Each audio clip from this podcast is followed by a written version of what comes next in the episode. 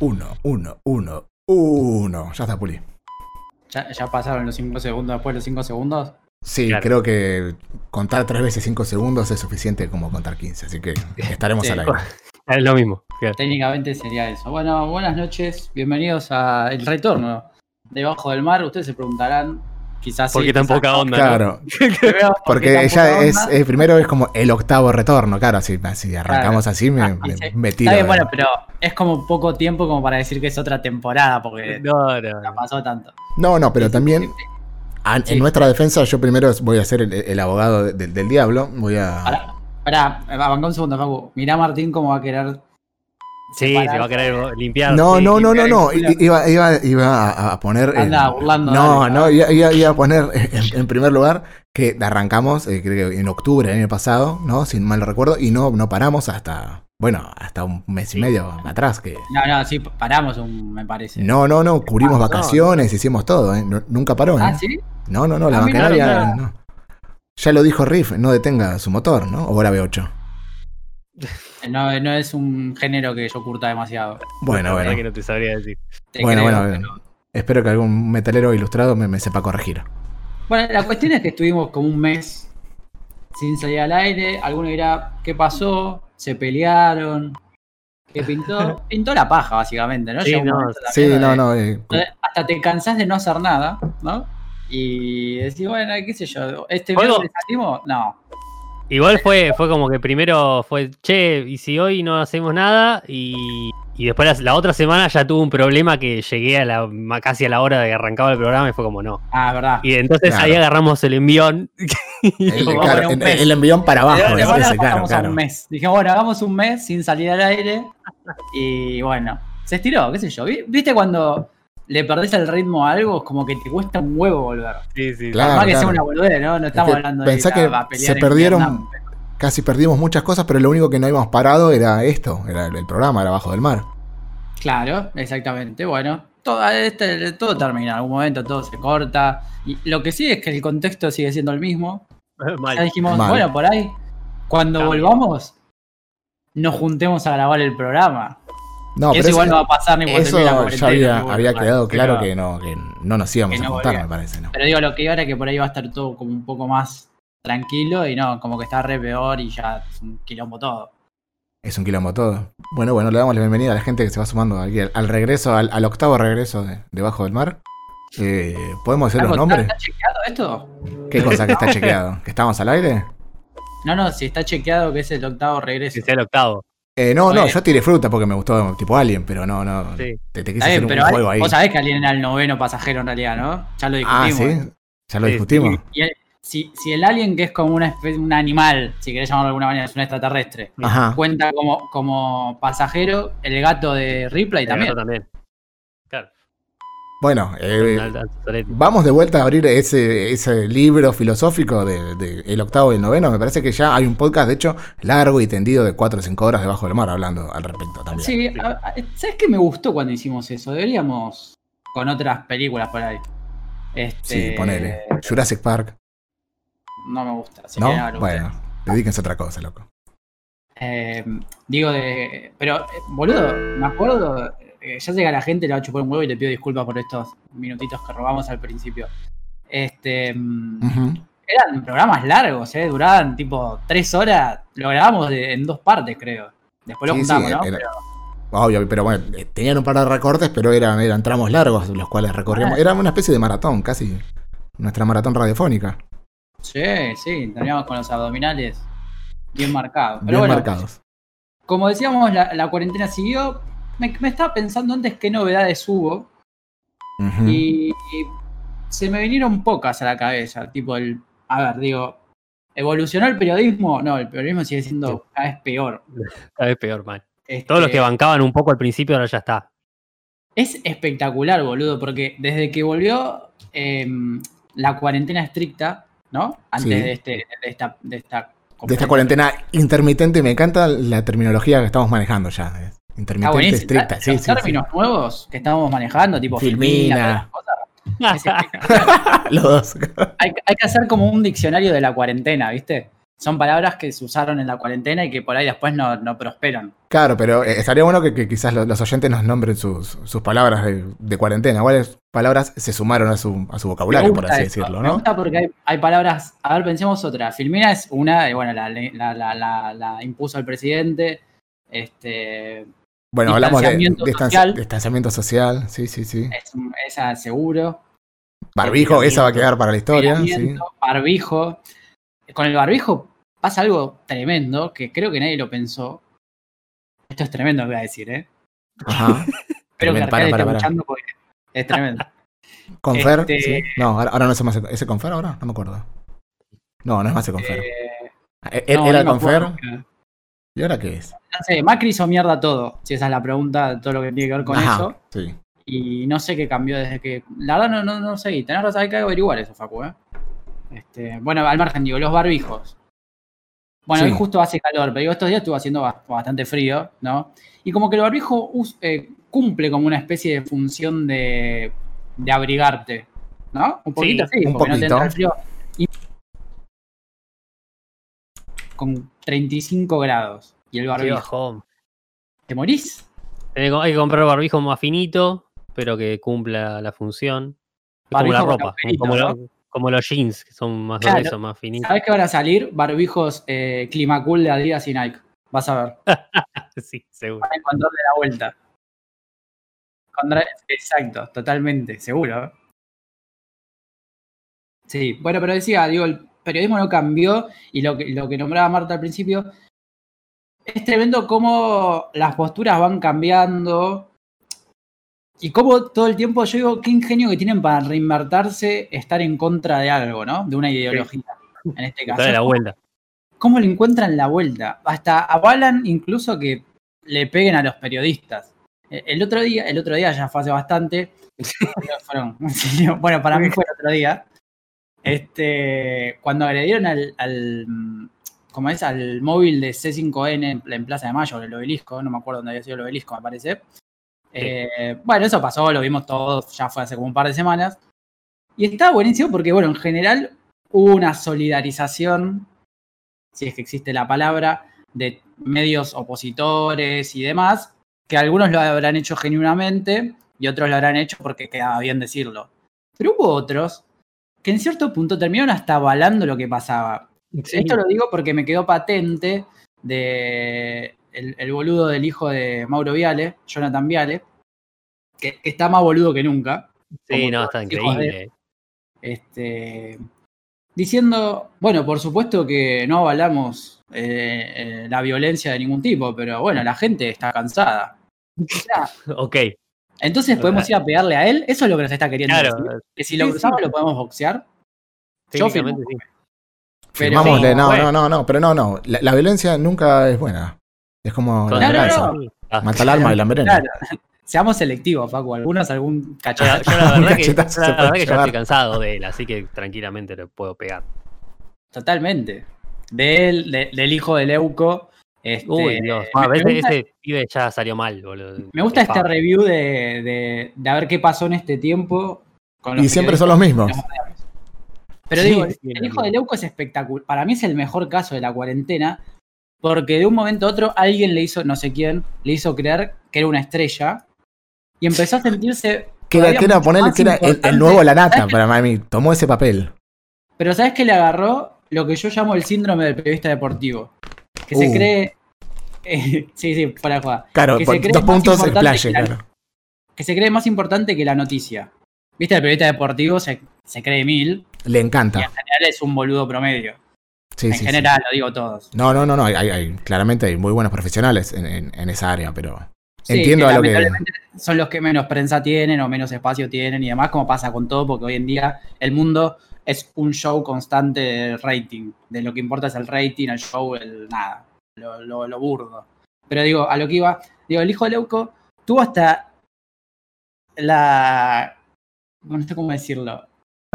La caradurez de confrontar, confrontar en- entre comillas, porque no fue directo, con el presidente, sentirse víctima, escribirle una carta Ah, sobre pará. algo que ni siquiera se lo habían dicho a él, como sintiéndose como que era la voz, viste, del.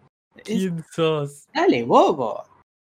Y así tenemos un montón. Pero digo, me llama la atención porque justo es el caso de, del hijo de Leuco y del hijo de Viale, que en cierto punto cumplen con el hecho de ser hijos de. Digo, tanto que Sí. le pegan a Cafiero por ser familiar, ¿no? Digo, bueno. Y mal. Él- Eh, ellos ¿Y usted, amigo? llegaron, llegaron ahí por eso, ¿no? Bueno, esas fueron cosas que nos perdimos de, de- de charlar eh, durante este mes que no estuvimos. Otra que, y siguiendo con la misma línea, discúlpeme, pero es un tema que me divierte mucho, me indigna y me divierte a la vez. No, sé qué les pasa a ustedes. Eh, es la nata, ¿no? Con su Sí. programa. eh, Llegamos a hablar acá de, de Bake Off, sí, ¿no? Lo, lo cerramos. Todo el Eh, me- me- hoy hoy Sí. justamente estaba debatiendo eso. Me parece que no, no sé si llegó a cerrarse el capítulo Bake Off. Igual que Mm, ya quedó lejano. Me, me parece que es algo que Sí, no, ya, no, se, fue. se No iba a hablar de eso, ¿eh? pero me quedé No, pensando. no, no. en algo que salió en el programa de La Nata, donde empezó a burlarse de. mm, Si me, bus- me dejan que busque el nombre porque no me acuerdo el nombre. Por favor. Esto es eh, producción de al Carla aire. Bisotti. Ajá. No sé si lo vieron. No, no, no. Eh, ¿Cuál es Carla? Es la, es, la secre- eh, se- es la secretaria, a ver, para vamos a chequearlo. Es la que da los informes diarios Ah, de- del, Sí, mi- del sí. Ministerio de, de Salud en base a, lo- a cómo avanza el tema de la pandemia del coronavirus. Eh, y la nata, o sea, burlándose como de, de su, de, de- de- de su aspecto físico, pero a un nivel, primero, y esto no quiero ser malo, pero digo, flaco, mirate un espejo. Sí, totalmente. Primero Estaba pensando principal. eso. ¿no? Y segundo, tipo, o sea, ¿a qué punto llegó la nata de su programa de, de investigación periodística que supuestamente hace chistes sobre eso que atrasa 800 mil millones de años y que ni siquiera está bien usado, ni siquiera es gracioso y que tiene que poner risas de fondo, cual el chavo, para que la gente entienda, ah, acá me tengo que reír, me parece. Claro. ¿Entendés? Porque son medio cortitos también. Eh, Pará. Asesino.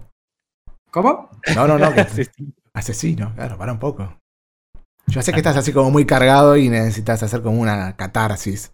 Pero Sí, sí, mucha. Mucha, ¿no? Sí, si querés seguir con otra cosa, si no sigo bardeando periodistas. No, no, no, no. O sea, ya, ya, eh, eh, creo que comprendimos el papel del, del periodismo, a- ya no tanto en la Argentina como a, a nivel mundial y, y cómo se mueven en cuanto a, sus propias influencias, pero también dejemos de lado, digamos, esa, esa crueldad y, esa furia interna que tenemos y también podemos nombrar, además, qué sé yo, ciertos casos graves como lo que pasó en, en Beirut justamente ayer o mismo también los problemas económicos, bueno, hay un montón de cuestiones que nos están atravesando, pero trataremos de tomar cosas buenas, cosas malas, cosas que nos están gustando, cosas que no. Digo, opino, ¿no? Por ejemplo, que volvió la NBA, ¿viste? Hablamos mucho de que volvía o no volvía, de la burbuja de los Yankees. Mirá cómo están también ellos, recontra complicado. En este momento que tuvieron un rebrote, no sé si se recuerdan, a- en mediados de julio, y aún así mantuvieron y están ahí encerrados. También es un caso, ponele. Y está funcionando. No sé si pudiste ver algún partido, Uli. Eh, sí, eh, eh, lo que hablábamos antes de afuera del aire me engancha más que el fútbol en este momento, por algún motivo que desconozco, porque a mí me gusta más el fútbol. Sí. Eh, pero sí, ¿Por el nivel será? Porque Eh, la NBA tiene. No, quizás es otro. Para mí eh, tiene que ver con el deporte. que hay ahora. es otra la dinámica. inglesa, ponele, tiene un nivel de fútbol, digo, ¿no? Sí. Eh, Sí. Es de las mejores ligas y los partidos son todos entretenidos, pero se ve que con el fútbol tengo el, el- el acostumbramiento a ver que estén las canchas llenas y como que el, ma- el marco, ¿viste? Como Claro. que te. de- incluso pasa acá en los partidos, ponele que se, ha- se han jugado a puertas cerradas por algún incidente o alguna suspensión, y le falta eso, ¿viste? Al fútbol. En el básquet, como que es más llevadero sin, sin, sin eso, ¿viste? O por lo menos para mí.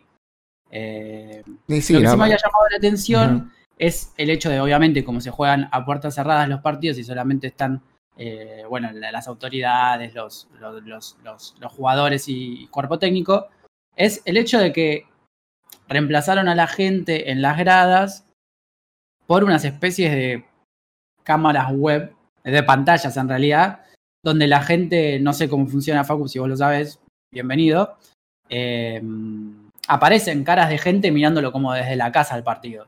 Claro, creo que es algo similar que me pareció ver en, también en algunos resúmenes de, de fútbol europeo que empezaron a poner como ya pantallas sobre las, sobre las gradas, ¿viste? En, en algunas, en algunos estadios, no en todos, y empezaron como a proyectar la- las mismas caras de los, de los hinchas que estaban viendo, pero era como algo más poco armado. Acá en este caso, obviamente una gran empresa como Microsoft, digo gran en el sentido de que es grande, no, no me parece que sea lo más grande del mundo, es otro, Sí. otra, otro significado que, que le aplico a la palabra, pero Microsoft eh, se hizo cargo, o por lo menos no, no creo que se haya hecho cargo de manera gratuita, sino que debe haber arreglado un- una buena plata con, con la liga, con la NBA, y puso un sistema que tenés que bajar una aplicación que se llama Microsoft Teams, hacerte una Sí. cuenta, imagino que entregarle el alma al diablo, en- de- dentro de la, le- de la letra chica, que dice, usted le entrega el alma a algún propietario mayoritario de Microsoft, claro, que va a hacer lo que se le canta el culo. Bueno, pero ahí te abre, o sea, te das la cuenta, se te abre la aplicación y tenés el calendario de todos los partidos. Y una hora antes de que empiece del horario, pone arranca a las 7, a las 18 como que se habilita y tenés que cliquear. Es tipo la ley del culo, la, la vieja ley del culo de la, de la popular. En este caso el clic veloz eh, nuevamente empieza a hacer estragos en todos los hinchas. Pero a diferencia, no sé si te diste cuenta de que tienen todos, están como recortados, tienen como un croma. Y porque tienen todos el mismo fondo, también eso lo hace mucho más parejo. Y además que en la cancha, ser mucho más chica y estar más cercano, eh, te da otra, otra sensación. Cosa que en la cancha de fútbol, al ser mucho más grande, el plano es mucho más amplio, siempre tiene que ser más amplio. eh, se pierde quizás un poco esa, esa cercanía que te puede llegar a dar el básquet. No, no, seguro. Eh, es, es como algo más para de figuretti, ¿no? O sea, en sí no, no, no, no genera nada diferente. No, obvio, obvio, pero qué sé yo. Estás ahí y, te, y lo que siempre ves- hacen en la, en, poner la NBA, viste que panean la- las tribunas y hacen esos juegos. Ahora lo empezaron a hacer como que se- lo están viendo, o sea, están sobre la marcha, sobre o sea, volviendo a montar el circo. Porque también las primeras transmisiones, yo la, la vengo siguiendo la liga desde que volvió, eh, también fueron como que mejorando, porque antes estaban todos con un fondo diferente, luego le pusieron un croma, ahora están todos iguales. Ahora empecé a ver algunos recortes que están como que paneando la- las pantallas y la gente empieza a bailar como hacía el, el mismo del típico tipo show yankee, es esa cuestión.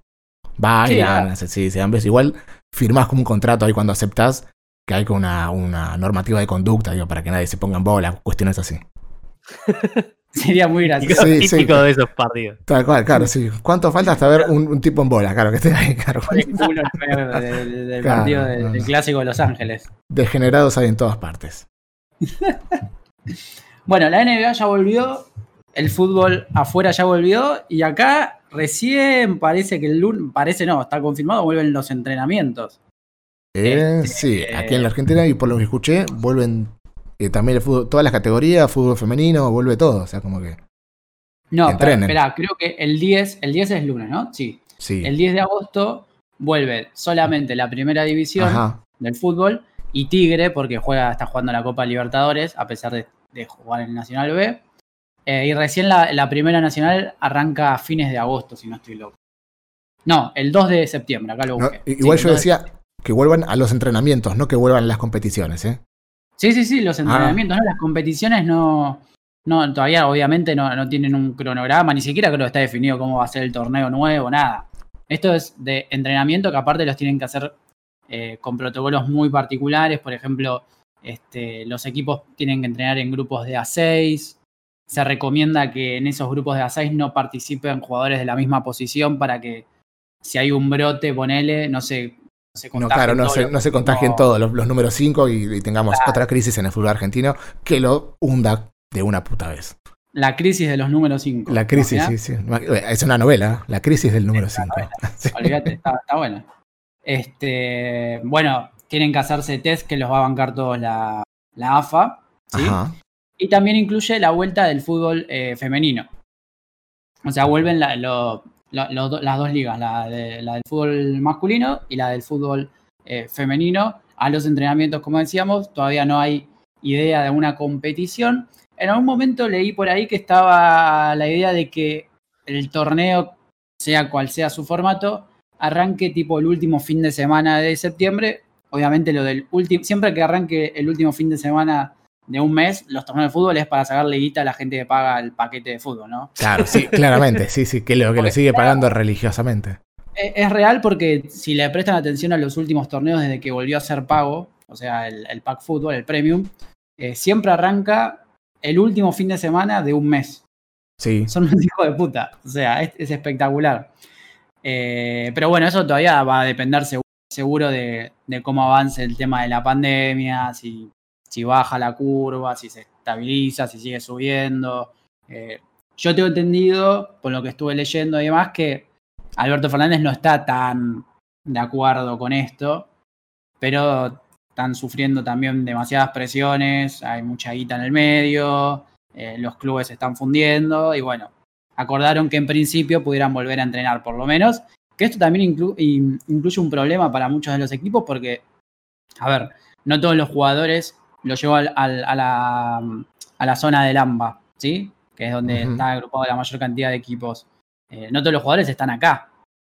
O sea, todos, muchos equipos tienen jugadores que están incluso en el extranjero que tienen que volver. Está el tema de si van a tener que hacer la cuarentena o no cuando vuelvan, o con solamente hacerse el test alcanza. De hecho, ya hay algunos jugadores que están diciendo, che, pero si vuelvo no voy a hacer la cuarentena, ya debería poder seguir entrenando. Claro, además también depende de que se vuelvan a abrir los vuelos, digo que eso también está cerrado. Está Claro, bien. bueno, por ejemplo, yo te pongo el caso de San Lorenzo, tenés a los hermanos Romero, Ujú. que, que, a ver, la idea del club era que volvieran, y eso hasta creo que le ofrecieron o le iban a ofrecer un vuelo privado, tipo le ponían un avión a ese nivel.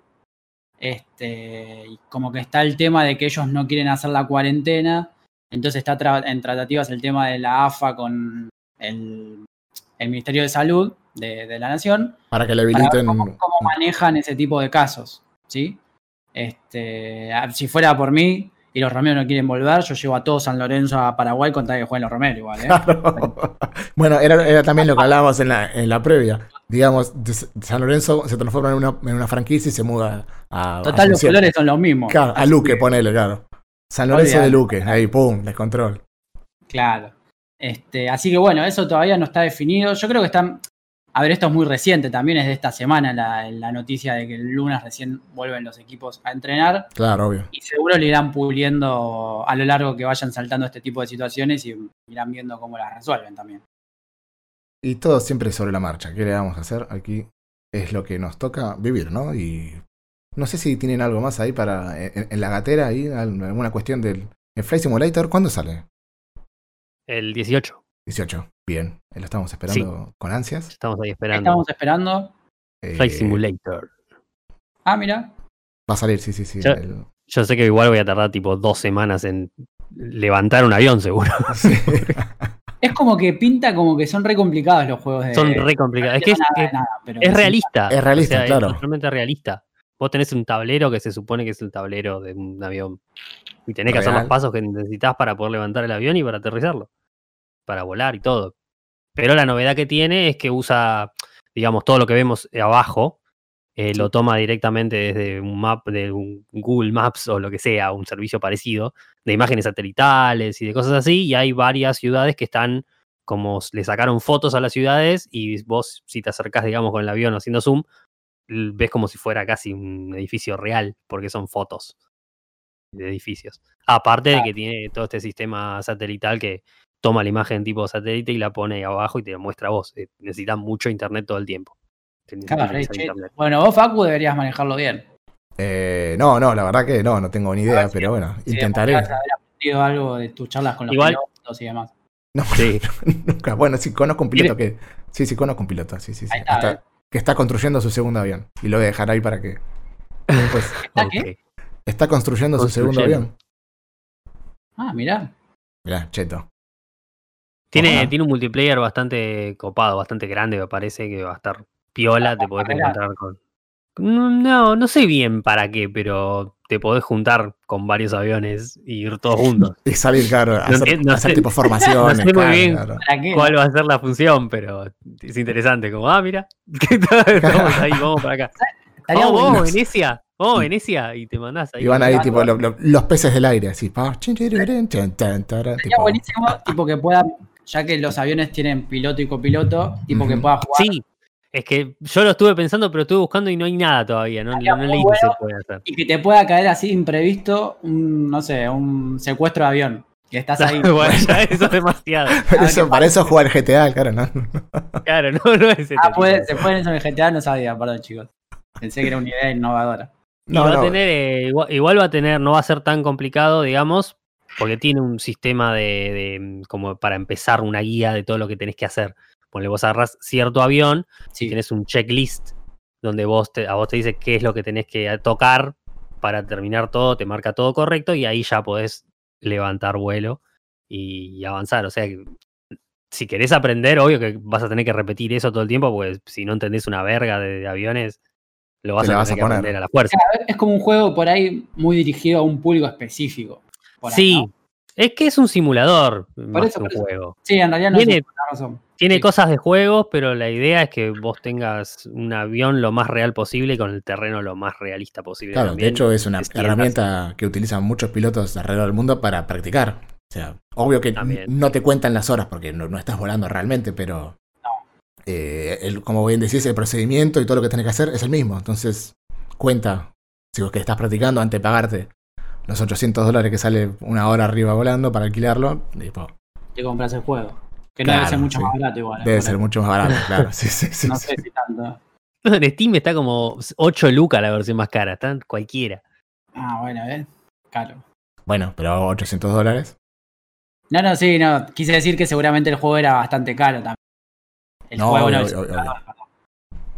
Pero bueno, si eso, si eso ha sido todo, creo que lo que tenemos como para anunciar el regreso, podemos pasar a qué has visto, qué has jugado, qué has leído, qué has eh, saboreado, qué has Sí, oído. yo primero voy a Ujú. mostrar mi malestar con la, con la pandemia porque está postergó dos películas que se iban a estrenar este año y me, y me pone mal que no se estrenen. Rápido y furioso. Es Justo a mí que me encanta. sí, Que te encanta Vin Diesel. que me encanta. No, Vin Diesel me cae bien, pero la- lo que tenga que ver con auto me importa muy poco, no, no me divierte. Este, Una es Casa Fantasmas, que se iba a entrenar en julio, si la memoria no me falla. Pero, pero, pero, para. ¿Cómo? ¿Qué? ¿Qué, qué, qué cambia? Que no se ¿Qué tiene de nuevo? en agosto. No, está bien, pero ¿qué tenía de nuevo la película? Algo se tiene que saber. Sí, claro. La, la- la película era como la continuación, Ah, es la continuación de la. De la como si fuera los femenina. Cazafantasmas 3, ponele. No, no, no, no. De Ah, las finales. Ah, mira. hecho, ok. La dirige el hijo de Iván Reitman, que es. Iván Reitman fue, es uno de los creadores de los Cazafantasmas con Dan Aykroyd y Harold Ramis. Eh, y, y como que los Cazafantasmas viejos eh, tienen alguna especie de cameo. Creo que el protagonista es el, uno de los chicos de Stranger Things, el que más la pegó. Sí, el No, flaquito. Sí. Pero no me voy a acordar el nombre. Y hasta me parece que está Paul Rudd. A ver. Casa Fantasmas 2020. Esto es en vivo, chicos. Sí, ¿eh? sí, claro. Sí, sí, producción en vivo, como siempre. Esto es. Estamos, es estamos volviendo hace un mes, ya está. tranqui. Ahí está, ¿ves? El chico que digo yo es Finn Wolfhard. Y Paul Rudd trabaja, sí, señor. Y bueno, después están eh, Bill Murray, Dan Aykroyd, Sigourney Weaver, etcétera, etcétera, etcétera. Eh, se llama God- Ghostbusters Afterlife. Y mucha info no hay. Y salió un trailer hace un par de meses. Y qué sé yo, a los que nos gustan las cosas fantasmas nos entusiasma. Y otra, siguiendo con esta línea de, de remover la, la tierra vieja y sacarla de nuevo a la luz, era Halloween, que iba a salir Halloween Ah, Kills claro. Sí. en octubre de, de este año, la segunda parte de la nueva Halloween del 2018, y también se postergó para el año que viene. Ambas películas postergadas Claro. y mi indignación latente, básicamente. Bueno, tomada está la, la- la queja, se eleva. ¿La puedes a- elevar, Facu? a- sí, la elevo a, a- a dirección y bueno, te, te está- te estaremos notificando. Gracias. Te Un placer. Es para su servicio. Bueno, quieren que arranque con lo que estuvimos viendo, bueno, jugando yo no, pero Sí. voy a nombrar tipo las que vi esta última semana porque si no Sí. terminamos mañana. sí. es una, es una maratón de nombrar películas y es medio aburrido. Por favor. Esta semana, dejando de lado la que, bueno, va, en la que va a profundizar Martín después, vi una película argentina que me apareció así de la nada en Flow y dije, ah, no la conocía esta película que se llama eh, Un paraíso para los malditos. ¿sí? Es una película del 2013 Ajá. donde trabaja Joaquín Furriel, es el único que yo conozco de los que aparecen, y básicamente es un chabón que es contratado para matar a, a alguien que evidentemente no pagó una deuda, y para eso como que empieza a laburar en una especie de depósito como medio abandonado, como sereno, eh, Sí. para poder vigilar a esta persona que tiene que, que matar y, llegado el momento específico, ir y matarlo cuando crea que es conveniente, que nadie lo ve, etcétera. Bueno, es un barrio medio picante, qué sé yo. Este, concreta tranquilo su, su, este, su propósito para el que le habían pagado, pero se da cuenta que en la casa donde vivía este chabón había un, un, eh, un- un viejo que era el padre de- de- del, del que tenía que matar, que es como una persona que no sé si es que sufre de Alzheimer, pero tiene como alguna especie de, de enfermedad, como que se olvida Sí. las cosas, eh, se maneja en silla de ruedas, o sea, necesita una atención constante. Y como que a él eso le genera cierto, este, cierta lástima y como que empieza a hacerse cargo y como que se hace pasar en parte por el, por el hijo que es al que ya había matado, ¿sí? Como Sí. que el, el padre no termina de reconocerlo, entonces como que se come el cuento. Y en ese, y en ese, en ese interín también como que se enamora de una mujer que tiene una hija, qué sé yo, y empieza ahí una relación. Es como un... Arranca como una película de suspenso, pero después termina siendo más un drama. Y en la última parte se vuelve otra vez una película media de suspenso. Como es del chabón tratando de sobrevivir y generando un vínculo amoroso a, pesar de ser muy introvertido y haciéndose cargo de un, de un viejo que no tenía ningún tipo de relación con él. Es entretenida, es una película corta, dura 85 minutos, eh, se, ve, se ve bien, no esperen una obra maestra del cine argentino, pero Furriel está bastante bien también. Después el resto, posta, son pocos actores porque la verdad que no hay tantos personajes, pero yo a los otros no, los, no conozco a ninguno. De hecho lo estoy leyendo ahora y por ejemplo en Letterboxd figuran tres actores nada más de los que aparecen, de todos los que ¿Cómo aparecen. dijiste que se llama la película? Eh, un paraíso para los malditos. A ver. Marta A ver, William. Sí, sí, sí, se escucha ese, La ese teclado. La dirige Alejandro Montiel, que tampoco lo conozco, pero bueno, que yo no conozco a un director tampoco es sinónimo de nada porque no retengo los nombres. ¿Y? Ah, está ahí tipo ver, con el chumbo en Claro, la mano. Sí, es re mostrando picante. los, los pectorales. con los pectorales. ¿Qué, ¿Está teniendo el arma con los pectorales? Lo- entre los pectorales sostiene el arma y la dispara cuando hace. Claro, pri- pri- primero, primero la martilla y después dispara, ¿no? Total. Sí, Sí, total. sí, sí. Sí, porque era un revólver.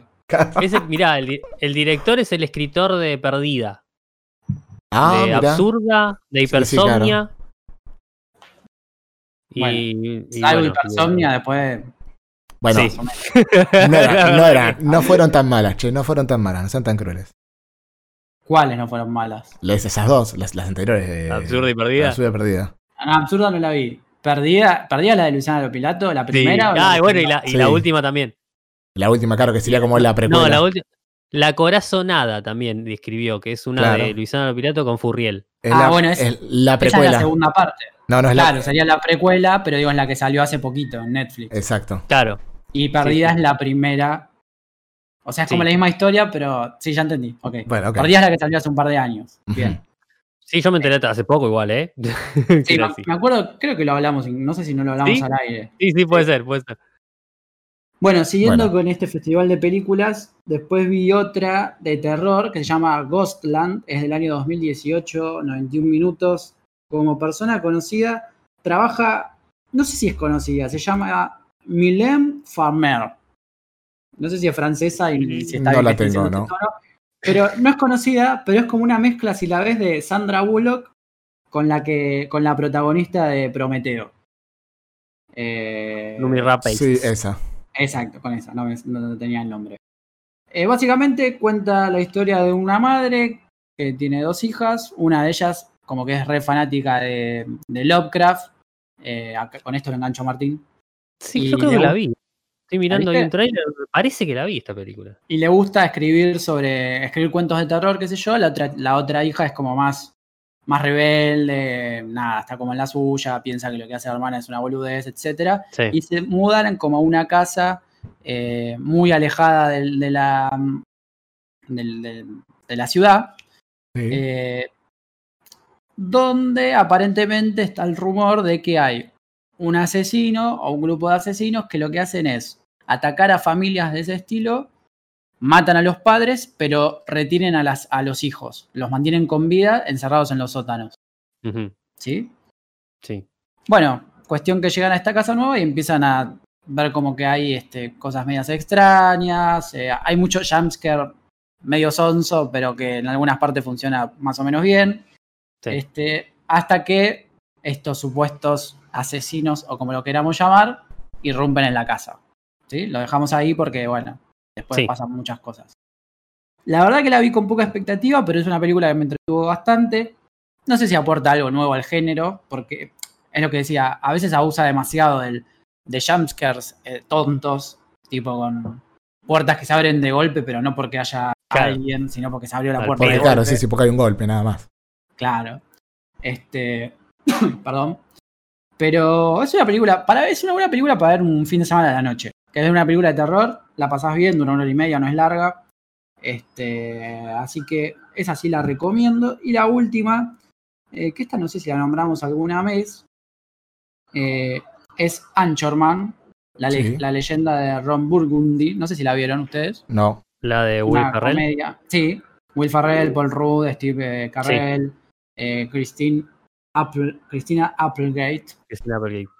Sí, todos conocidos, la verdad, son todos actores conocidos. Que es medio, o sea, pasa en, los años 70 en San Diego, en Estados Unidos, y cuenta la vida de un, presentador de noticiero, como el más famoso del, del- lugar, y cómo trabaja con su equipo, justamente compuesto por el, el movilero, el, el que hace, el que habla de deporte, eh, etcétera, etcétera, etcétera, donde en un medio como que juega un poco con el tema de eh, ridiculizar, ridiculizar, ¿está bien dicho eso? No sé, Sí, sí. Ridiculizar. se entiende igual el concepto. Aplica, aplica. aplica. Eh, lo, lo machista que era el medio informativo, donde todos los Claro. presentadores tenían que ser hombres, todos los que trabajaban delante de cámara eran hombres, y si trabajaban las mujeres, eh, era como para hacer notas revoludas de, no sé, eh, un desfile de gatos, ponele, cosas así re. Claro. Aparte, a- aparte como hace Will Ferrell siempre en todas las películas, que lo pone tipo, ese detalle te lo pone enfrente, es como, sí, mirá qué hijo de puta que soy, como eran en ese momento. lo Totalmente. muestra así. Y, y lo que está bueno de la película justamente es eso, que, que o sea, lo, lo- lo muestra porque realmente pasaba, pero desde el punto de vista de decir, mirá qué pelotudez que era esto, ¿no? Eh, exagerando todo, por supuesto, pues son todos estereotipos.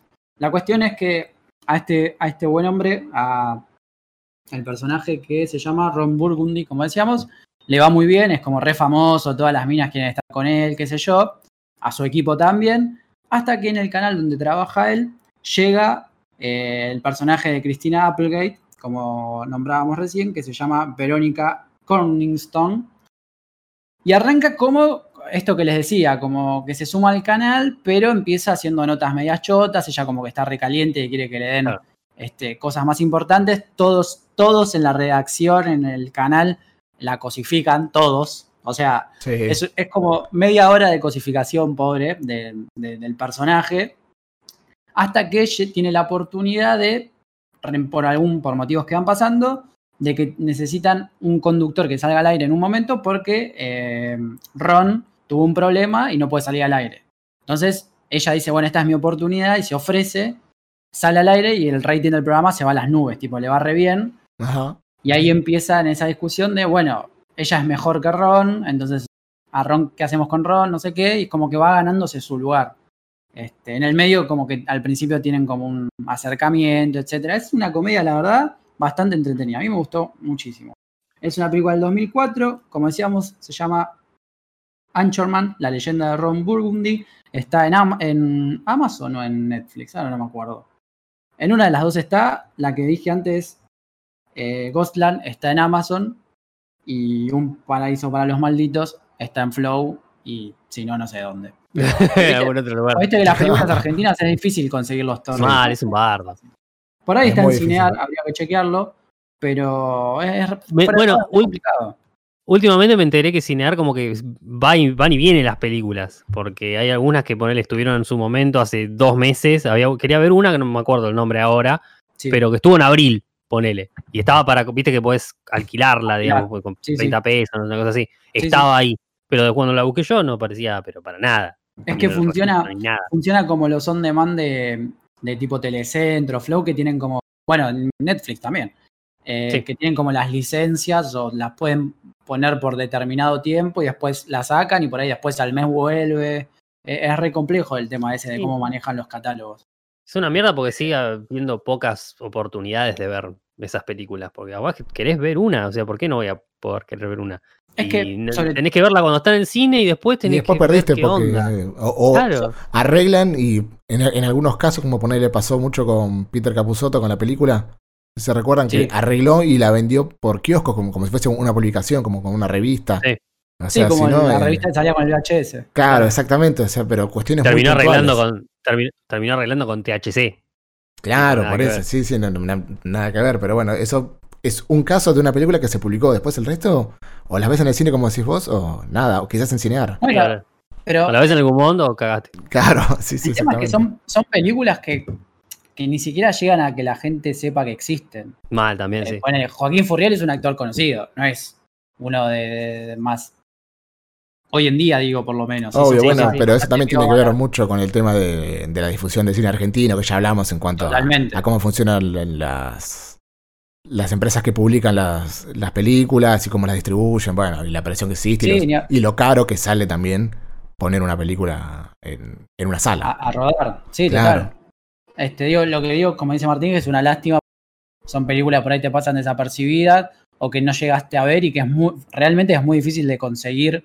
Este, bueno, en plataformas directamente hay muy poco. No, o sea, por fuera de lo que es por ahí hoy en día Flow o Telecentro, no sé, Movistar. eh, Netflix tiene películas, tiene varias películas argentinas, pero no, no, este tipo, son más de mainstream. Exacto, igual que Amazon. Este, Claro. A eso iba, o sea, las que son menos conocidas, si no las enganchás. A ver, Cinear, el canal está, por ese lado está Sí. piola porque tiene bastante de esto. Eh, Y mismo en el, on de- en el On Demand también tiene muchas películas argentinas, que películas que no tengo la- no las conozco, pero ni en pedo, eh, No, no, viejas, no. nuevas, lo que sea. Pero no sé, cuando quiero buscar una, no, justo no está. Justo claro, la que querés ver no está. Y lo que tiene, aparte de Cinear, es que, no sé, ustedes no sé si lo ven en la tele, perdón. eh, yo, Sí. yo tenía la aplicación en la tele que en su momento funcionaba re bien.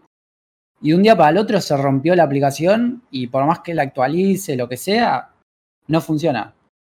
Es Sí, una cagada porque antes la verdad estaba bueno porque desde la comodidad, tipo, siempre que tenés la aplicación en la tele es mucho más cómodo, ¿no? Si usas la tele, si usas la compu, es lo capaz mismo. que, capaz que hubo ahí un problema de, de Compatibilidad.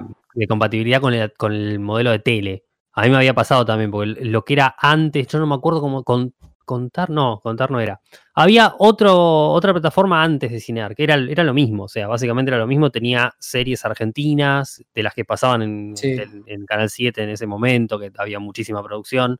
Sí, en el final del, de Cristina, ¿no? Por ahí. Claro, Antes de Macri. eh, sí. y había una, una aplicación también que lo usaba en otro televisor anterior y también de un día para el otro dejó de andar y de pedo lo podía ver en la computadora que andaba más o menos, pero después la, la aplicación de la tele que estaba buenísima porque era una aplicación de la tele, era re fácil. Y se re cómodo, obvio. y se, y se murió igual así como te pasó vos con esta. Qué raro, bueno, no sé. Una cagada porque estaba bueno. O sea, era bastante cómodo y ponerle yo que miro esas cosas en la tele, no es que conecto la compu, estaba bastante bueno. Pero bueno, Claro. cosas que pasan, qué sé yo. Bueno, y ahí terminó mi, mi fin de semana de películas. Ahí terminó tu, tu participación y tu opinión. Ahora voy a tomar Sí. la, la Chao posta. chicos, nos vemos en el mismo Chao, dale. nos vemos. Eh, bueno, bueno, me toca a mí. Y yo también he visto así como una, una cuestión bastante variada. Eh, voy a traer primero, eh, porque fue una cuestión de la facultad, La Llegada. Me hicieron analizar la película y con eso la vi mil veces y como que la llevé en, en profundidad y me, me resulta una, me resultó una película muy interesante con algunos puntos. La de los extraterrestres, extraterrestres? claro, claro, la que, la que Ah, codifican. Está re Muy bien. Está Difícil de analizar, ¿eh? Igual. muy difícil. Sí. Eh, eh, eh, o sea, en, en el grupo de trabajo que me tocó para, el- para la facultad, el- Sí. chocamos mucho en el tema de la película. Tipo, Ah. es, es tipo muy, muy fino, o sea, si es la comunicación, si es saber qué vas a hacer, bueno, tiene, tiene ahí como, como una cuestión que es bastante interesante y te hace pensar de, una cuestión de cómo se comunica el ser humano y, y cómo por tonterías muchas veces terminamos eh, separados uno del otro. ¿no? Sí, ya lo vimos en Mars Attack, ¿no? Claro, también. sí, sí, sí. Bueno, Mars Attack es como una versión parodiada, digamos, mucho más eh, Claro. previa al lanzamiento de esta, que es una película del 2016. No es tan vieja igual, creo yo. No, no, no, es. eh, No, tiene no. cuatro años, no, no. no, no, no, no, está- estaba, estaba bastante... Pero tuvo- no tuvo la prensa por ahí que se merecía para mí. Para mí era una No, pero, película, ¿eh? pero me acuerdo, me acuerdo que estuvo nominada para mejor película. Obviamente no ganó, creo que ganó una cosa sola. A los pero- Oscars, mira. Sí, sí, sí, pero me acuerdo que estuvo nominada para mejor película. Ah, eso no lo, no lo sabía, pero... Yo tampoco. Era una cosa re rara porque era, wow, una película de. de Sí, de medio ciencia ficción. Ciencia ficción, ¿Sabés? claro. Está bien que es como dice Facu, que por ahí, al margen de lo que es. Este, perdón, Facu, nos estamos metiendo en No, no, no, por favor. Este, al margen de lo, de lo que es el contexto, que obviamente tiene que ver con extraterrestres, qué sé yo, que para algunos será ciencia ficción, para otros será la realidad, eso Ajá. queda al libre albedrío. Eh, no sé si está tan focalizado en, en eso justamente. No, No, sé, es no que- es el tema principal de la Sí, película. capaz que es- eso es el contexto donde está Claro. pasando todo. Exacto. Y el, el puntapié también queda al final de la película, que obviamente no lo vamos a contar.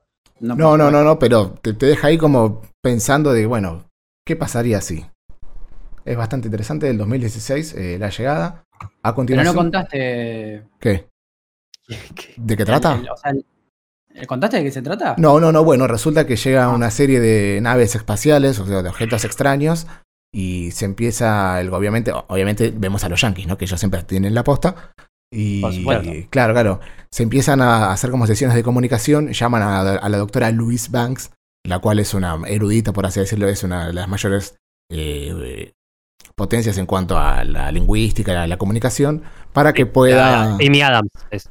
Claro, claro, exactamente para que pueda comunicarse con, o por lo menos ayudar a comunicar eh, con estos seres del, del otro mundo. Y ahí empieza una conexión muy particular entre esta personaje en particular de Luis Banks con los extraterrestres y cómo ella va decodificando eh, el, Sí, un nuevo lenguaje, el- una nueva, forma lenguaje, de claro, hablar. Una nueva forma de hablar que es un nuevo paradigma de vida y de cómo se, se conciben ciertas cuestiones que nosotros las tenemos muy instaladas y que quizás hay otras maneras de, de pensarlas y es bastante interesante. Sí, hace como, una, un- como que trasciende el tiempo esa forma de hablar. Y dentro de toda esa escritura se puede ver la totalidad del tiempo. Del tiempo, se universo, hace como, como- si fuese una sola, un solo instante. O sea, bueno, te, te plantea ciertas cuestiones existenciales también que, que te llevan a pensar. Está muy bien, está muy bien llevada. Ahí sí, ya conté de qué va, más o menos sin, sin decir mucho. La llegada del Sí. 2016. Vamos a pasar a continuación a una que había. De hecho, fue la película que causó el, el- el parate. Estamos hablando de El Reporte. De 2019. Ah, Fue la película Ah. que, que- que todos se indignaron y, y de golpe, nada. La película. Mufa fue, ¿no? La película Mufa, sí, sí. Tipo, íbamos a ¿Eh? ver la película y se cortó bajo el mar así por un mes. Claro, claro. Pero no, No sé si- no- Ninguno se quería meter con el FBI, viste que. claro, hubo miedo, un, un llamado de la, de la CIA y de Bush, no sé, viste, Bush padre, ¿no? Obviamente. Sí, sí. Eh, pero bueno, no, no quería dejarla pasar porque el tema que en este caso que trata el reporte eh, es muy interesante porque habla acerca de los abusos que ya son eh, eh, conocidos, digo, a nivel mundial, de parte del ejército estadounidense contra aquellos que consideraban sospechosos de, de- de terrorismo en su lucha contra esa, esa facción, digamos, que lo tiene en jaque desde el atentado de las Torres Gemelas.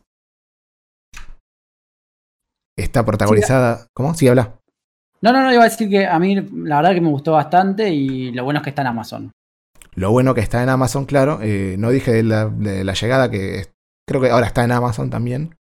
Sí, me parece que también. Sí, sí, yo la vi ahí. Eh, bueno, en este caso claramente es de Amazon, está pro- protagonizada por Adam Driver. Muy bien, Bien. muy bien caracterizado. Es, digamos, es- esas películas de investigación que el chabón está como en dos, tres lugares, pero te lleva a mil. Porque empieza a recopilar data, data, data. Es, es una investigación interna del Senado, como una, se crea una, una comisión, por, creo que por primera vez, que le permite, por facultades extraordinarias, entrar a los archivos de la, de la CIA De la CIA. Sí. para tratar de reconstruir lo que sucedió, lo que se sospechaba, y pero a ver qué era, qué sé yo. Bueno, se encuentran los responsables, el escándalo, cómo se encubre, cómo no se encubre, y el poder eh, que siempre gana. Pero muy interesante, 2019, no sé por quién está dir- director, Scott S. Burns, no lo tengo. A ver qué hizo este muchacho. ya. ya ah, no hizo el, el- el ultimato Bourne. Mirá. Ah, es sí. el, el- el escritor de The Burn. Bueno, está, está bastante The interesante. Burn. The Burn. Burn, burn, burn. Burn the World. No, nada que ver. ah, y de contagio, de contagio. El escritor de contagio. El escritor de contagio, Y no sé- exactamente. Y no sé si director también. No, el director no, pero es el escritor de contagio. Justo para la pandemia. Justo para la pandemia, exactamente. Después, a continuación, vi un estreno. eh, obviamente llamé a mi amigo Juan Carlos Torrent. Y vi Greyhound, eh, Enemigos bajo el mar. No sé si habla de nosotros. Eh, la Depende película. para quién. Depende para quién, ¿no? Claro. Eh, es la, película protagonizada por Tom Hanks, en la cual hace tipo de almirante, o no sé si. de capitán, almirante, bueno, de, de la armada, en los famosos viajes que cruzaban el Atlántico, en los famosos convoys eh, mercantes que eran hundidos constantemente por los submarinos eh, alemanes. Y bueno, muestra cómo el chabón, de golpe, en realidad, la, cuestión es que en, ese cruce había un tramo, no sé si de, tramo de viaje era un día y medio, en los cuales no tenían cobertura aérea. Entonces ese convoy estaba completamente entregado porque eran, no sé, ponele 30 barcos mercantes y 4 o 5 cruceros o destructores. La verdad que no estoy muy adentrado en ese tema y te muestra esa, esta cuestión de supervivencia en esa día y medio que el, que el tipo está ahí atento, vigilando, yendo y viniendo.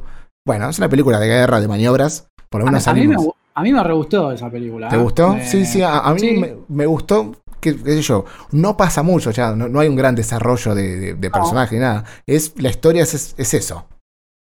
Ese- eh, pero me parece. Mirá que a mí mucho lo que es película de barco, así como de aviones, ¿viste? En lo que tiene que ver con la guerra, lo que es infantería, si lo queremos llamar de alguna manera. claro, Este- tipo rescatando a Ryan. Por... Claro. Pero Mar- me, me- me copó, me, me- entretuvo bastante. Está, está bueno cuando las escenas de, de acción, digamos, cuando tienen que luchar contra los este, submarinos este, enemigos, me pareció que estuvieron bastante piola. No, no, está, está, está bien hecha, está bien producida. De hecho, eh, lo- lo- Sí. te sentís arriba del barco, sentís la presión, digo, bueno, digo, es- es- está muy, muy bien hecha. Digamos que está dirigida por Aaron Snyder. Vamos a hacer producción en vivo. A ver qué más hizo este hombre. Eh, Aaron. Hizo. No, no hizo mucha cosa. Hizo The Two Soldiers, El último gran día. Deep Rising. Esa tiene pinta de, de terror. Del 98. El misterio de las profundidades. ¿Sí? No la tengo. No la, yo tampoco, no, no, no. Pero bueno, está muy bien trabajada esta película, se la recomiendo mucho. Está producida o está publicada, mejor dicho, en Apple TV, pero lo pueden encontrar en su Juan Carlos eh, de confianza. De confianza, sí. De confianza, exactamente. Y para terminar, les traigo una pequeña serie que está en Netflix, está hace varios años, y quizás no, no tuvo quizás la, la repercusión. Estoy hablando de cómo vender drogas online rápido. Sí, que Es una- Ah, la que le gusta a Martín. ¿Tuvo, Ah, tuvo run run? Yo me, me lo perdí eso. Sí, sí, sí, sí. eh, salió la segunda temporada ahora, ¿no? Claro, yo Claro, había visto la primera y Sí. vi la que salió la segunda y bueno, la, la volví a ver desde el principio porque hace mucho no la veía. Alemana, estamos hablando de una producción muy interesante. A mí me gustó, me gusta mucho el humor que Es maneja. cortita. Es cortita, son capítulos cortitos y no se va por las ramas, que es lo más importante. Claro. Digamos, hablamos de un, digamos, dos niños nerds que se creen los futuros eh, Steve Jobs, los que quieren fundar su propia empresa de startups internet y por cuestiones de la vida se encuentran vendiendo eh, que era éxtasis de manera online con un sistema que ellos crean y bueno, claramente la bola va creciendo, pero todo siempre visto desde los ojos de unos jóvenes, con esa, digamos, inocencia, pero con problemas de gente grande. Eh, está divertida, no son largos los capítulos, no son tampoco No, muchos son, son episodios cortitos y pocos. y pocos, pero son concisos, o sea, no, no, no se van por las ramas. Está bien, me gusta mucho el montaje, me gusta cómo está armado la, la superposición como en algunas cuestiones, mucho uso de, de celular y pantalla sobre pantalla, digamos, captura de pantalla. Está más que interesante, está en Netflix, la pueden ver. Y creo que eso ha sido todo mi participación. Estamos jugando mucho Sea of Thieves, pueden pasarse claramente en, en twitch.tv barra otro canal, son más que bienvenidos. Y esta vez me voy a surcar los mares, te dejo a vos cerrar el programa. Perfecto. Eh, yo voy a nombrar un juego porque es cortito, me tomó dos horas y media pasarlo y eh, fue muy, muy lindo. Se llama What Remains of Edith, Edith Finch. What Remains of Edith Finch. ¿Qué queda de, de Edith Finch? Lo Eh, jugué. es lo que se llama. ¿Lo jugaste? Sí, sí, sí. ¿Lo pasaste todo? Sí, sí, sí. Me, me- me gustó mucho.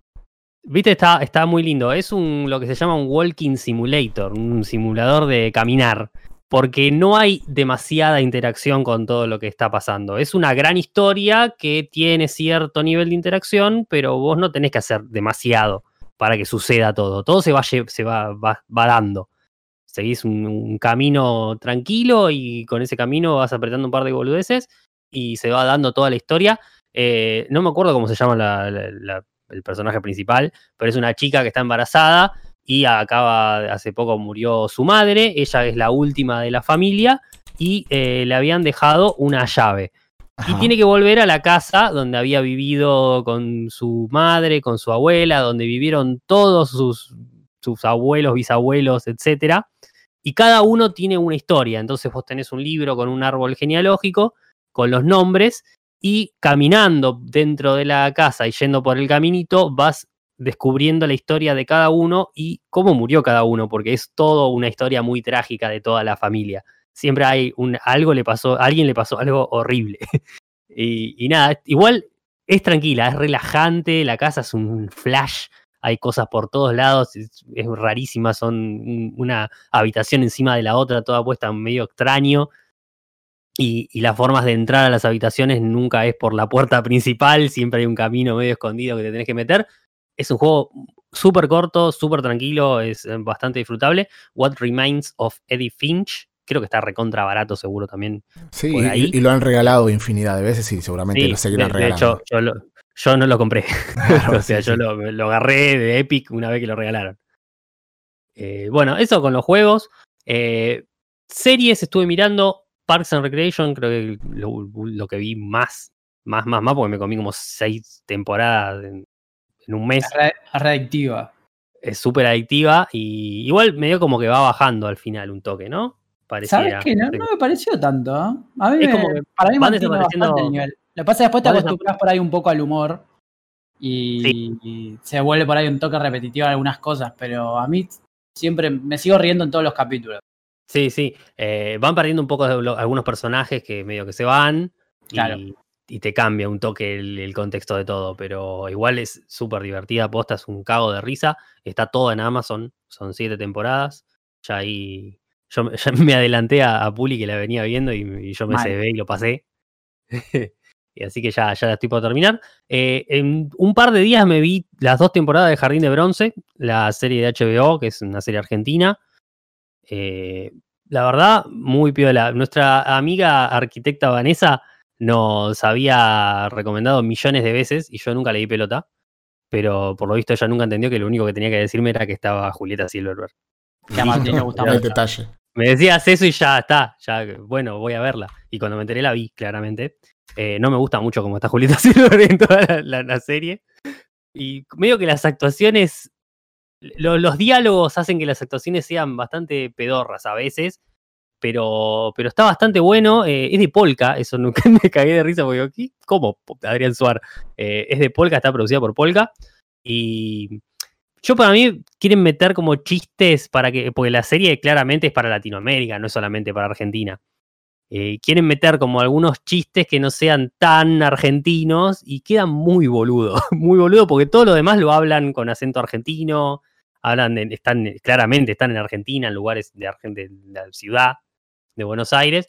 Eh, y la historia es de Joaquín Furriel, que está casado con su mujer y tiene una, una nena.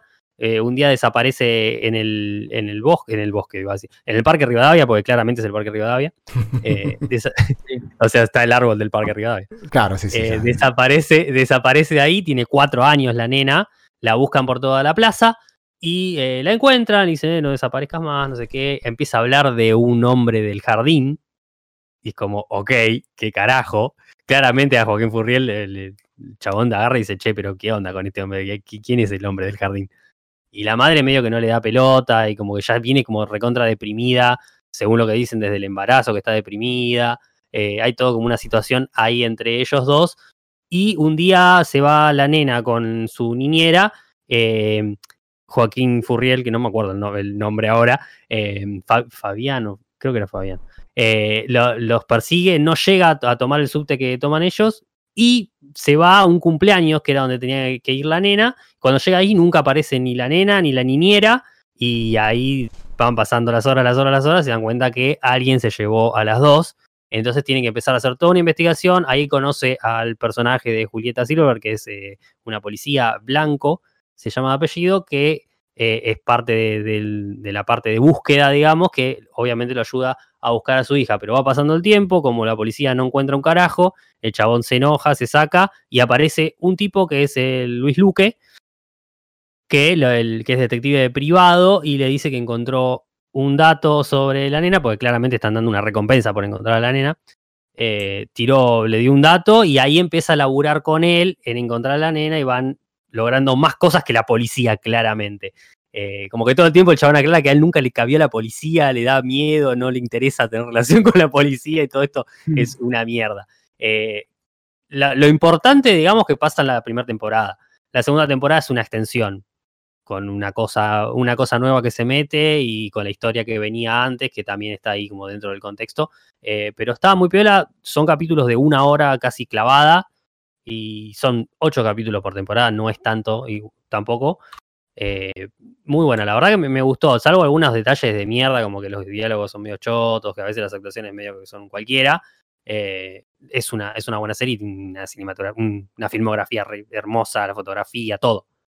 Eh, es todo muy lindo, se ve todo muy lindo porque tiene un montón de guita, claramente. Otra película que estuvimos hablando el otro día, Relic. Sí, sí. Me olvidé de nombrarla, pero la vi, ¿eh? Vi una película de terror. Bien, la cosa fue así. Facu dijo que era una cagada. A Puli le había gustado y quedé yo en desempatar, pero la verdad que no me pareció ni mala ni buena. Me pareció re. Qué. Qué No, es que posta, fue como que. No sé si no le presté la atención suficiente. Pero nada, es una vieja que vive sola en su casa. Claramente está teniendo principios de demencia senil o Alzheimer. Sí. Y, y un, Oh. y un día desaparece. Entonces cae la hija con la nieta, o sea, la, hija con su hija, eh, a, a buscarla. Se meten en la casa, empiezan a buscarla por todos lados, nada, nada, nada. Pasan un par de días, la vieja aparece sola en la casa, haciendo cosas de la cocina como si no hubiera pasado absolutamente nada.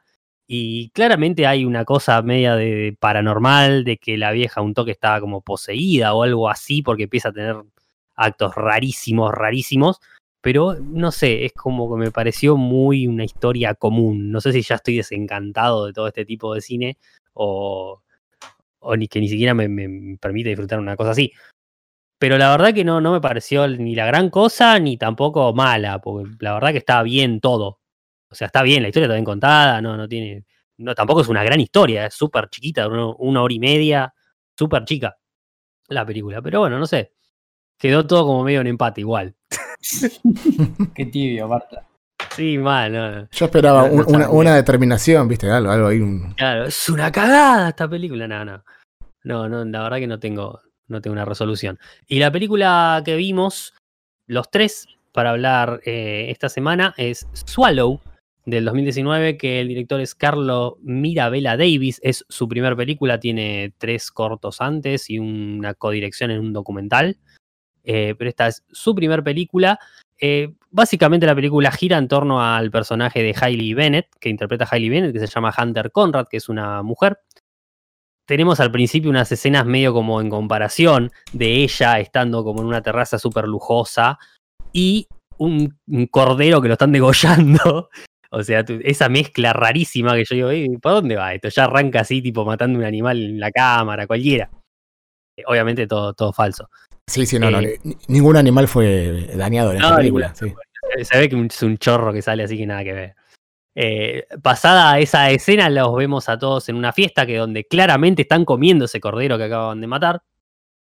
Eh, una fiesta que hace la familia con amigos, por lo visto, toda la familia y amigos, la hace para que el, el padre de- del marido de, de Hunter va a ser ascendido a socio de la empresa del, del suegro, digamos, entonces hacen como una ceremonia para, para decirlo y todo, el marido súper enamorado de ella, sin ella no pudo haber hecho nada, etcétera. Eh, los padres le compran una casa, una casa del recontra recarajo, se nota que tiene una bocha de guita. Sí, tranca, ¿no?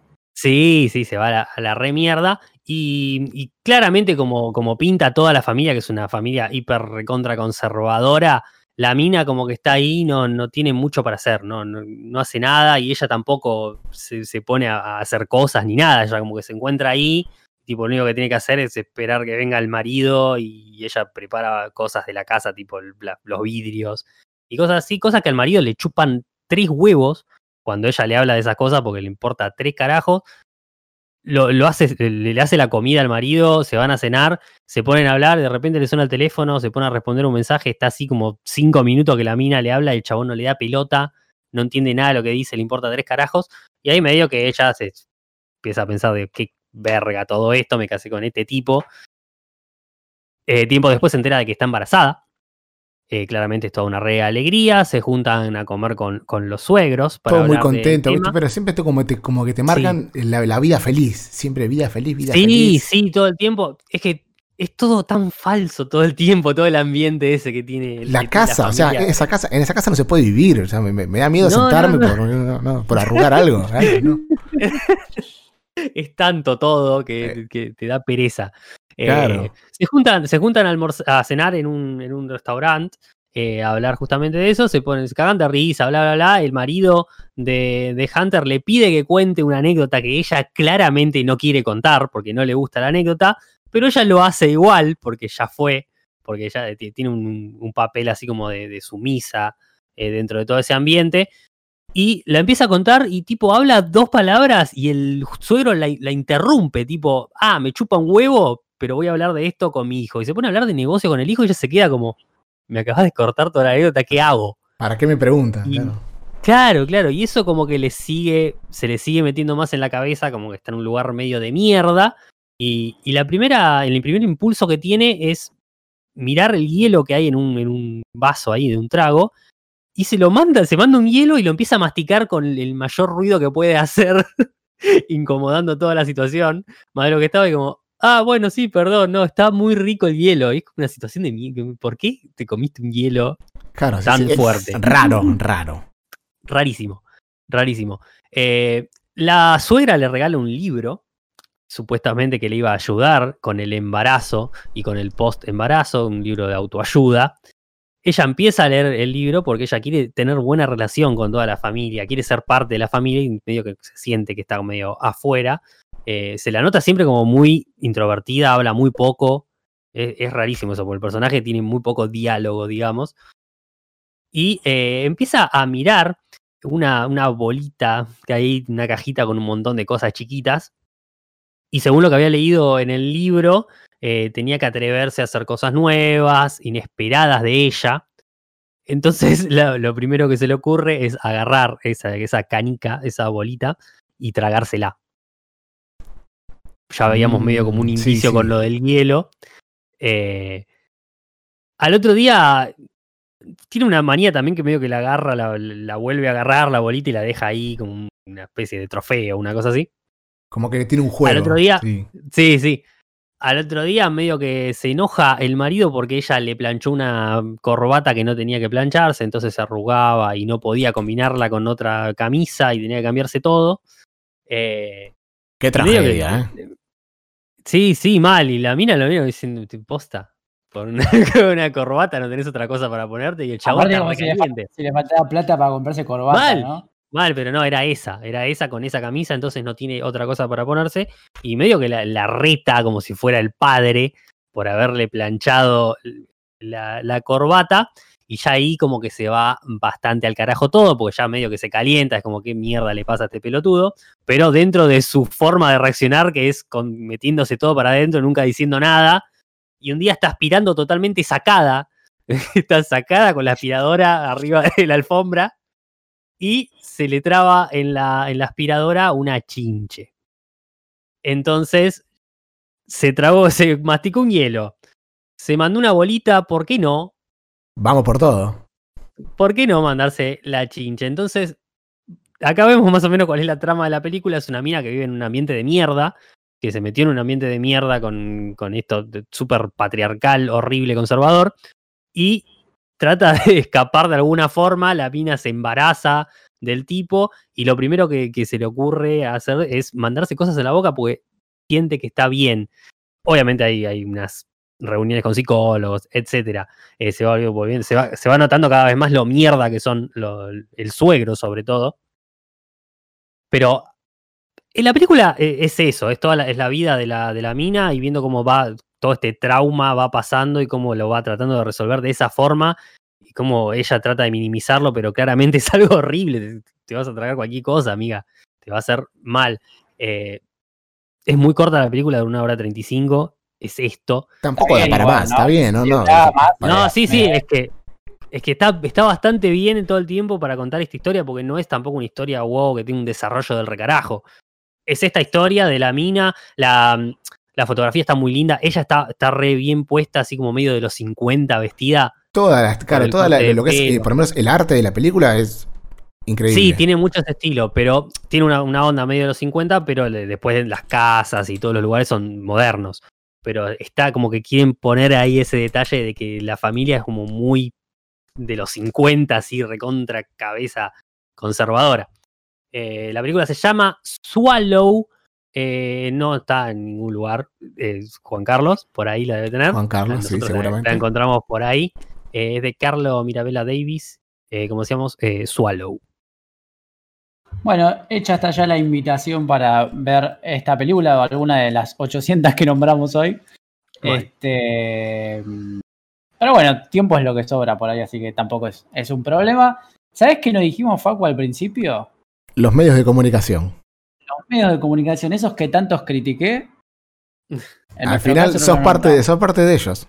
Terminaste Soy siendo el- parte del el sistema y para qué, claro. Eso nunca Sí. me pasará a mí. Siempre recanemos Colombo. forever, forever, forever. Así dijiste. no. No fue así, pero para todos aquellos que quieran seguir rockeando Forever, se pueden comunicar con nosotros en Instagram, en arroba es otro canal, en Facebook es otro canal, en Twitter es otro canal, pueden ver nuestros directos, lo cual están siendo diarios casi en este tiempo, en twitch.tv barra es otro canal, y que nos mandan un email bomba, se recuerden, a canal es otro arroba gmail.com. Así ¿No? que ya tienen. ¿Cómo? No, no, digo, eh, era eso todo, ¿no? Porque lo dije de memoria y no, no, no sé si faltaba Sí, alguno. ya creo que sí, creo, no me acuerdo la verdad, pero me parece que está bien, Facu. Está bien, Los importantes los nombraste, por lo menos. perfecto. Así que ya tienen ese dato si se quieren comunicar con nosotros y nos vamos despidiendo ya siendo las 21 y 11. Está por arrancar Intratables, eh, tengo hambre. Así que ese es mi plan mediocre de cuarentena. Eh, y nada, nos escucharemos seguramente la semana que viene si no hay unas vacaciones repentinas e impensadas. Así es, los esperamos a todos y muchas gracias. Chao, chao. Chao.